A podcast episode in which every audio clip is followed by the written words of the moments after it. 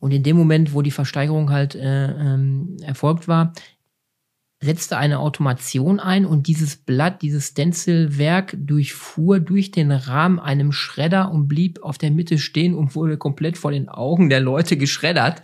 Alles hielt den Atem an und es war am nächsten Tag natürlich eine äh, Weltschlagzeile.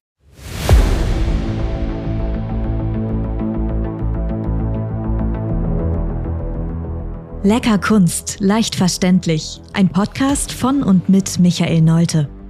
Der Künstler Mino bringt dir moderne Kunst und Street Art aus den urbanen Hochburgen unserer Zeit in dein Wohnzimmer.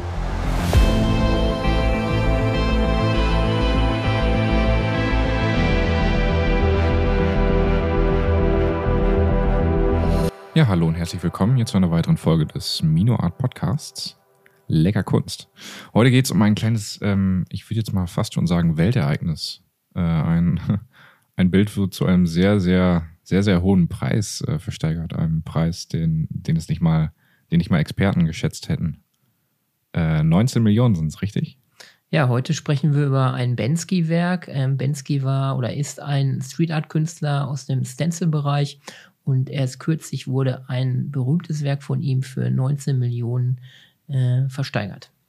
Genau. Und zwar, wo, wo wurde das versteigert? War es in England? Ja, es ist ähm, über Sotheby's äh, versteigert worden. Ja. Ähm, vor drei Jahren, im Jahr 2018, wurde das Werk zum ersten Mal äh, versteigert. Und dort kam es zu einer Sensation. Ähm, nachdem der Hammer gefallen ist, und das wurde das Werk, glaube ich, für 1,9 Millionen dort von einer äh, deutschen Mäzenin ersteigert. Mhm. Und in dem Moment, wo der äh, Kauf äh, abgeschlossen war, ähm, durchlief das Werk mit dem Namen Girl with Balloon. Ähm, das ist ein berühmtes Stencilwerk von Bensky, mhm. wo man ein Mädchen sieht, was einen Luftballon ähm, gerade in der Hand hielt und der gerade von ihr wegfliegt nach oben. Mhm, mhm. ähm, ja, ein ganz bekanntes äh, Aushängeschild von Bensky. Und in dem Moment, wo die Versteigerung halt äh, ähm, erfolgt war, setzte eine Automation ein und dieses Blatt, dieses Stencilwerk durchfuhr durch den Rahmen einem Schredder und blieb auf der Mitte stehen und wurde komplett vor den Augen der Leute geschreddert. Alles hielt den Atem an und ja. es war am nächsten Tag natürlich eine äh, Weltschlagzeile. Riesensensation, ja klar. Ja. Ähm, man weiß ja nicht, wer, wer Bensky wirklich ist. Glaubst du, er war unter den äh, Anwesenden und hat sich das nicht entgehen lassen? Es wurde ja so dargestellt, oder man hat ja auch die Live-Bilder gesehen, die um die Welt wirklich gingen. Mhm. Ähm, es waren Schlagzeilen äh, rund um den Globus.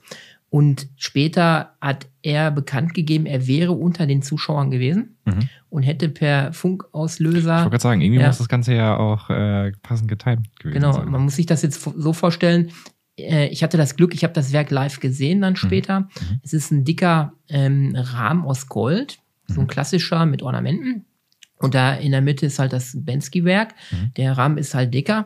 Und er hat ähm, verlautbaren lassen, dass er halt im Publikum war und hat per Fernauslöser diesen Mechanismus gestartet in dem Moment.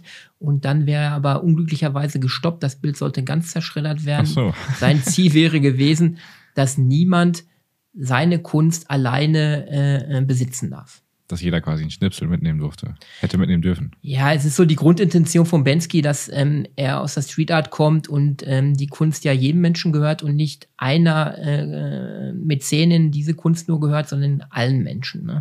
Mhm, Wie das halt in der Kunst ist. Du machst ja Kunst für, für alle Menschen. Genau.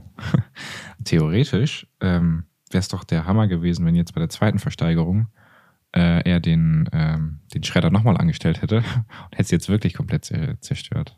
Also damit habe ich schon fast gerechnet, dass da wieder was Spektakuläres haben passiert. Haben wahrscheinlich alle mitgerechnet und ich habe ja. extra Vorkehrungen getroffen, dass das nicht passiert.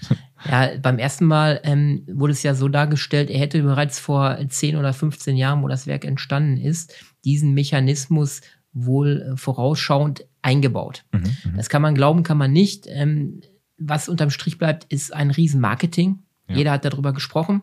Und was das für einen Effekt hatte, die deutsche Mäzenin hat es, glaube ich, für 1,9 Millionen aufgekauft und jetzt ist es auf 5 bis 7 Millionen geschätzt worden. Mhm, am was Ende, ja schon mehr als das Doppelte ist. Ja, mehr als das Doppelte, aber am Ende ist es für 19 Millionen über den Tisch gegangen. Und wir sind wieder in diesem Bereich anonym. Die Mäzenin blieb damals anonym mhm. hat das Werk aber dem Stuttgarter Museum äh, äh, leihweise übergeben. Mhm. Und dort hatte ich das große Glück, 2018 wirklich vor diesem Werk zu stehen. Mhm. Ja, cool. Was, was waren so deine Gefühle dabei? Ja, es war schon aufregend. Ne? Also das Werk war innerhalb dieser Ausstellung auch nochmal versteckt. Man musste es wirklich finden. Mhm. Und dann stand man plötzlich davor. Es war nochmal gesichert durch eine extra Scheibe, die davor war. Mhm. Äh, man kann nur bis zum gewissen Grad an das Werk herantreten. Mhm. Ich habe es mir natürlich aus Sicht eines Künstlers angeschaut. Wie ist die Technik? Ähm, ist da was Besonderes? Mhm. Ähm, da war ich ein bisschen ernüchtert, muss ich sagen. es war wirklich gesprüht, wo ich sage, ähm, ja, wenn ich einen guten Tag habe mit einem Stencil, bekomme ich das also locker auch hin und mhm. äh, wahrscheinlich ist meine Qualität dann sogar noch besser. Aber ich heiße halt Mino und er heißt Bensky. Das ist der große ja. Unterschied. Ja. Ähm, es war natürlich spannend zu sehen, so ein halb zerschreddetes Werk da, wovor man davor stand. Ähm, und diesen ganzen Hintergrund zu kennen. Das war natürlich sehr spannend. Mhm. Ähm, ja, jetzt, an wen es jetzt versteigert wurde, das ist immer das große Geheimnis in der Kunstszene. Auch dieser Herr oder diese Dame möchte nicht genannt werden. Mhm. Das nennt man diese anonymen Käufer, die nie genannt werden möchten. Ja, die riesen Geldsummen zahlen. Also ist klar, dass die nicht genannt werden oder nicht genannt werden wollen. Ähm, zum Schutz für, für sie selbst. Ähm, ja, gehen wir doch noch ein bisschen auf, auf Banksy selber ein. Ähm, also wie, wie schon gesagt, man, man kennt ihn nicht, man weiß nicht, wer er ist, aber es gibt halt Vermutungen. Ja, Bensky ist ja ähm, vom Grundsatz her erstmal ein Street Art Künstler. Mhm. Was man weiß, ist, dass er wohl in äh, Bristol geboren wurde, 1973, 74. Okay. Ähm, das sind so diese Parameter, die man irgendwo herausbekommen hat. Letztendlich seine Anonymität hält er bewusst äh, äh, anonym. Und ähm, bis heute weiß man es nicht. Es gibt Vermutungen. Mhm. Man hat immer wieder gerätselt, wer könnte es sein. Mhm. Eine Vermutung ist halt, dass es Robert Del Naya von äh, Massive Attack, der Frontmann sein soll. Mhm. Wie kommt man jetzt auf so einen Sänger im Bezug auf Kunst und Bensky? Man hat festgestellt, immer wenn Massive Attack irgendwo aufgetreten ist, im, äh, in England oder auch im Ausland, kurz danach sind im öffentlichen Raum Bensky-Werke aufgetaucht. Und mhm. da konnte man schnell erkennen, wenn Massive Attack auftrat, sind Bensky-Werke irgendwo aufgetaucht. Und da okay. hat man die Verbindung gezogen. Der Frontmann äh, sagt natürlich, er ist es nicht, mhm. aber er würde Bensky kennen. Hm. Ist vielleicht auch einer aus der, aus der Band, man weiß es nicht. Könnte sein. oder ähm, einer von den Leuten, die mitreisen, um Bühnen aufzubauen oder so. Das wäre das wär ganz witzig. ja. Ähm, eine andere These, die jetzt nochmal durch äh, äh, Professoren oder ich glaube, eine, an einer Universität weiß, mhm. die sich dieser, äh, das Rätsel lösen wollten, die haben über Geodaten herausgefunden, dass jedes Mal in der Nähe dieser Bensky-Werke ein äh, Mann namens Robin Gunningham aus Bristol immer wieder ähm, mhm. ja, zu dem Zeitpunkt auch da in der Nähe war. Und dann hat man vermutet, dass er vielleicht Bensky sein könnte, aber auch dieser Mann bestreitet es bis heute, dass er Bensky ist. Mhm. So weiß man es wirklich nicht, ne, mhm. wer, wer jetzt hinter diesem Künstler steckt. Er ist natürlich weltweit bekannt durch seine Art Kunst auch. Ähm, ich glaube, 2002 war das erste Kunstwerk von ihm, was in London versteigert wurde, für 500.000 äh, Pfund oder äh, Euro damals. Mhm. Ähm, und da wurde er ja sehr berühmt auch drüber. Ne? Er hat ähm, die Mauer ähm, in Jerusalem auch gesprüht. Mhm. Ähm, an verschiedenen Orten ist er zu sehen gewesen. Und ähm, er kommt aus der Stencil-Kunst. Und ähm, der Urvater der Stencil-Kunst ist eigentlich Black the Red. Mhm. Er ist ganz mhm. bekannt, ein Franzose, ja. mit dem man noch heute im Clinch liegt, weil der sagt, ich war der Erste, der Stencils gemacht hat. Bensky ist da nur auf den Zug aufgesprungen. Achso, ja. ja. Also was, was wirklich interessant ist bei, ähm, bei Banksy, ähm, dass er eben nicht erkannt ist. Und das macht ihm ja, also jetzt momentan ähm, legt ihm das selber so ein bisschen Stein in den Weg. Ich habe da was in einem Artikel gelesen, dass sein Copyright jetzt Probleme macht. Also weil sie halt nicht wissen, wer er ist und auf wen man dann zugehen müsste, wenn man ähm, Sachen oder Werke von ihm mit einbringen möchte. Ja, zum einen spielt er ja damit, dass er anonym ist. Ne? Das mhm. ist ein riesen Marketing-Strategie äh, äh, auch ist, sage ich mal. Aber das wird ihm jetzt äh, mit der Zeit immer negativer ausgelegt. Ich glaube, es gibt ein Urteil vom EuGH, Europäischen Gerichtshof. Mhm. Ähm, es gab eine Firma, die hatte sich ein Bensky-Motiv äh, genommen und hat das auf Postkarten gebracht und vertrieben. Mhm. Dagegen hatte sein ähm, Rechtsanwaltsbüro geklagt gegen. Und man hat jetzt ähm, vor einiger Zeit verloren. Die Richter haben das damit begründet, dass Bensky in der Öffentlichkeit immer äh, verlautbaren hat, dass äh, Copyright for Loser ist. Es gibt da so eine berühmte Aussage von ihm, Copyright is for Loser. Mhm. Und er hat immer gesagt, Copyright interessiert ihn nicht, ähm, seine Kunst ist für jeden Menschen. Mhm. Und in der Kunst ist es auch teilweise so, dass wenn ich draußen im öffentlichen Raum irgendwo was sprühe, an die Wand sprühe und jemand anders kommt und fotografiert das ab, ähm, dann kann er eigentlich damit auch gewerblich handeln. Das mhm. ist so im Urheberrecht auch festgelegt, ohne dass ich jetzt äh, rechtlich geschult bin oder ein Jurist bin. Ich dürfte jetzt keine Auskünfte hier erteilen. Ähm, und so ist es bei Bensky gewesen, dass man in diesem einen Fall gesagt hat, nein, man weiß ja ursprünglich nicht, wer es ist und man müsste ja den Urheber anschreiben, um dann um Lizenzen und Erlaubnis zu bitten, dass man mit seinen Werken arbeiten kann. Ja. Da weiß man nicht, wer es ist, auch wenn er sich äh, rechtlich vertreten lässt. Und ähm, so ist jetzt auch, glaube ich, ein zweites oder ein anderes Urteil nochmal in diese Richtung gegangen, sodass seine Werke so einzeln jetzt kopierbar werden von anderen Künstlern mhm. und er aber wohl anscheinend damit auch ganz gut leben kann. Ähm, ich wollte gerade sagen, es ist ja auch ein bisschen komisch, wenn sich jemand, ähm, wenn jemand gerichtlich dagegen vorgeht, dass sein Motto, äh, Copyright is for Losers, genommen wird, also genutzt wird äh, und mit seinen Werken wird etwas gemacht, um eben das der, der großen breiten Masse zur Verfügung zu stellen. Also klar, diese Menschen verdienen damit Geld oder wollen damit Gelder generieren. Aber es ist ja trotzdem irgendwie so, dass, dass es für die, ähm, für die Allgemeinheit dann zur Verfügung gestellt wird. Und wenn er dann dagegen vorgeht, ist das auch wieder so ein bisschen Doppelmoral, würde Doppelmoral, man das, genau. man würde es Doppelmoral nennen, ähm, was es ja gibt, diese Diskussion in der Gesellschaft, Doppelmoral.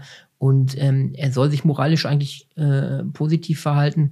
Viele Gelder von ihm gehen auch in soziale äh, ähm, Projekte hinein. Und ich glaube, er wird diese Karte, ich bin anonym, keiner weiß, wo, wer ich bin, wo ich bin, mhm. auch weiter ausspielen. Man darf sich das auch nicht so vorstellen. Viele Leute denken, Bensky ist jetzt eine Person, ein Street Art Künstler, ein Sprayer, der nachts durch die Straßen zieht in London, Bristol, New York irgendwo und sprüht dann tolle Werke an un, äh, irgendwelchen Plätzen, mhm. bekannten Plätzen. Bensky ist ja ein komplettes Marketing. Ja, da stehen auch andere Menschen noch dahinter. Es gibt einen ganz berühmten Film Exit Through the Gift Shop mhm. der gedreht wurde. Es ist wie so eine Art Dokumentation über ihn, ist sehr zu empfehlen, wenn man ihn findet im Internet. Und da sieht man so ein bisschen die Einblicke, ja. wie er arbeitet in seiner, äh, in seinem Atelier mit vielen Menschen zusammen. Er hat die Ideen, aber die anderen setzen es auch um und er macht dann die letzten Feinarbeiten vielleicht auch. Also das mhm. ist nicht ein One-Man-Show, wie man sich das vorstellt, ein Künstler, der alles alleine macht. Das ist mittlerweile ein komplettes Unternehmen geworden. Ne? Das geht ja in die Millionen auch. Ja, was auch interessant. Also ich habe diesen Film leider noch nicht gesehen. Äh, steht auf meiner Watchlist, werde ich mir mal anschauen. Ähm, das, also er ist ja quasi auf, äh, auf Film abgelichtet, allerdings kann man ihn trotzdem nicht erkennen. Also er ist ja quasi ähm, ähm, anonymisiert. Ist anonymisiert, genau. Ja. Wissen wohl die anderen, die mit ihm zusammengearbeitet haben, also die in dem Film vorkommen, wer er ist? Ich glaube, dass einzelne Personen schon wissen, wer es ist. Also derjenige, der den Film ja oder aus dem Material gedreht wurde, das war ein Franzose. Mhm. Der ist jetzt selber in den letzten Jahren ganz, ganz bekannter Street Art Künstler, der unter dem mhm. Titel Mr. Brainwashed seine Kunst jetzt vertreibt. Und das ist ganz lustig. da hast du mir schon ein bisschen was von erzählt. Ja, ja ich glaube, da machen wir noch eine eigene Folge drüber, weil das ist ja so ein interessantes Themenfeld und wie das angegangen ist. Ja, da, da können wir, über Mr. Brainwash können wir eigentlich eine eigene Folge drehen. Ja. Äh, nur ganz kurz ein, ein ganz verrückter Franzose, der über 20 Jahre lang ähm, mit Handkamera noch äh, Aufnahmen gemacht hat, mhm. hat die nie zusammengeschnitten, hat die immer nur irgendwo gelagert und hat ähm, so, so Street Art Künstler begleitet auf ihren nächtlichen Touren, hat die beobachtet, hat eine Dokumentation darüber gedreht und irgendwann gab es die Verbindung zu Bensky, ähm, der mitbekommen hat, was er da an Material auch über ihn hat. Mhm. Und dann ist daraus die Idee gestanden, wir machen daraus einen Dokufilm. Ja. Daraus ist äh, Exit to the Gift Shop geworden. Mhm. Und ähm, ganz lustiger Film. Und aus diesem Film heraus, man weiß es jetzt nicht genau, war das geplant, nicht geplant, war das auch Marketing, mhm. Hat dieser verrückte Franzose, wie ich ihn jetzt einfach nenne, gesagt, so, was die können, ich habe die 20 Jahre verfolgt, kann ich auch ich mache jetzt selber meinen auf Kunst. Ja. Und daraus ist Mr. Brainwash geworden. Ja. Und der ist heute voll erfolgreich im Markt und hat seine eigenen Ausstellungen, hat seine eigene Kunst und ähm, ja, hat sich irgendwann entschieden, jetzt mache ich mal Kunst. Genau, mit ziemlich simplen Methodiken.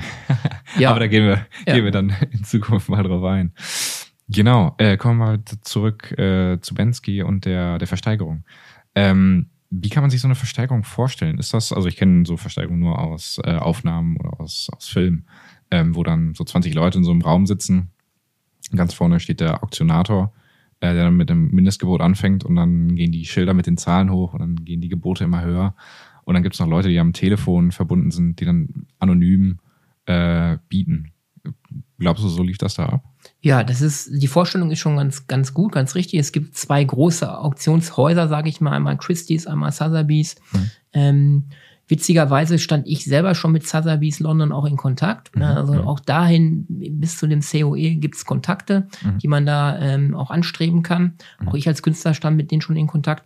Und dann läuft es wirklich so, dass dieses Werk angekündigt wird über deren Seite. Man weiß, an dem Tag wird es versteigert. Das ist natürlich weltweite Aufmerksamkeit. Ja. Dann gibt es halt Angebote von anonymen Bietern von äh, rund um die Welt, sag ich mal, über irgendwelche Mittelsmänner. Mhm. Oder es sind Leute vor Ort, die halt mitbieten. Mhm. Und ähm, man kann sich auch äh, live on-schalten, teilweise auf Plattformen und kann dieser äh, Versteigerung beiwohnen. Mhm. Das ist so eine Art, wie man dann Versteigerungen macht und kann dann auf diese Werke bieten ne, und kriegt dann glücklichenfalls dann den Zuschlag. Oder man hat das Kleingeld nicht, diese 19 Millionen und kriegt dann den Zuschlag halt nicht. Ne? Das Kleingeld, die Portokasse. Ja. Also so ein bisschen wie eBay nur in Persona. Ja, in eBay dann in groß, sage ich mal. Ne? Mhm.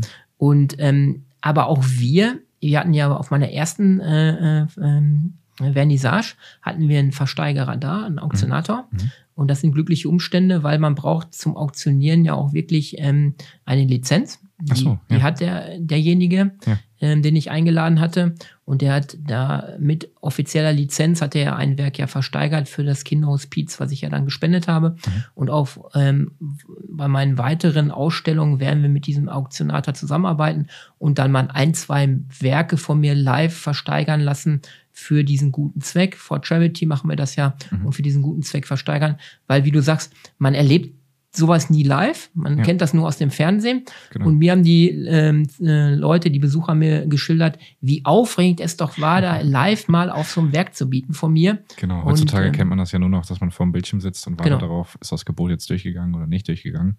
Das ist mal ganz cool, wenn man sowas altes, eine alte Tradition, Tradition, ja, Tradition würde ich jetzt nicht sagen, aber so eine, so eine alte ähm, Handwerkskunst vielleicht sogar äh, noch sehen und beiwohnen kann. Ja, es ist halt spannend, ne? wenn du wirklich da stehst und weißt nicht in der nächsten Minute, kriege ich jetzt den Zuschlag oder nicht, ich, hm. hebe ich jetzt die Hand oder nicht, traue ich mir doch nochmal 50 Euro mehr zu bieten und da geht oder 19 ähm, Millionen. Ja, wie der ähm, Kollege, der das erste Werk da damals ersteigert hat, der mir sagte, das war so aufregend, mir ist das, der Puls ist mir, ich habe mir den am Hals gespürt, wie mir das hochging. Ja. Mein Herz hat gerast ohne Ende. Ja. Und ähm, mit dem Stilmittel werden wir dann auf der nächsten Vernissage bei mir wieder arbeiten, weil es ist ein tolles Erlebnis, Live-Erlebnis für die Leute halt. Mhm. Ja, cool. Äh, ich würde sagen, das war's fürs Erste mit dem Thema Wensky und äh, Auktion. Wenn es euch gefallen hat, freut es uns. Und ich würde sagen, dann sehen wir uns, hören wir uns beim nächsten Mal in der Podcast. nächsten Folge und ich trinke jetzt erstmal lecker meinen Kaffee, wie lecker Kunst. ja, Prost. Danke. So, ja, bis äh, zum nächsten Mal. Tschüss. Das war Lecker Kunst, leicht verständlich. Ein Podcast von und mit Mino. Du kennst Menschen, die sich auch für die Kunst interessieren könnten? Dann teile diesen Podcast doch gerne mit ihnen oder gib uns eine Bewertung. Damit hilfst du auch anderen, uns zu finden.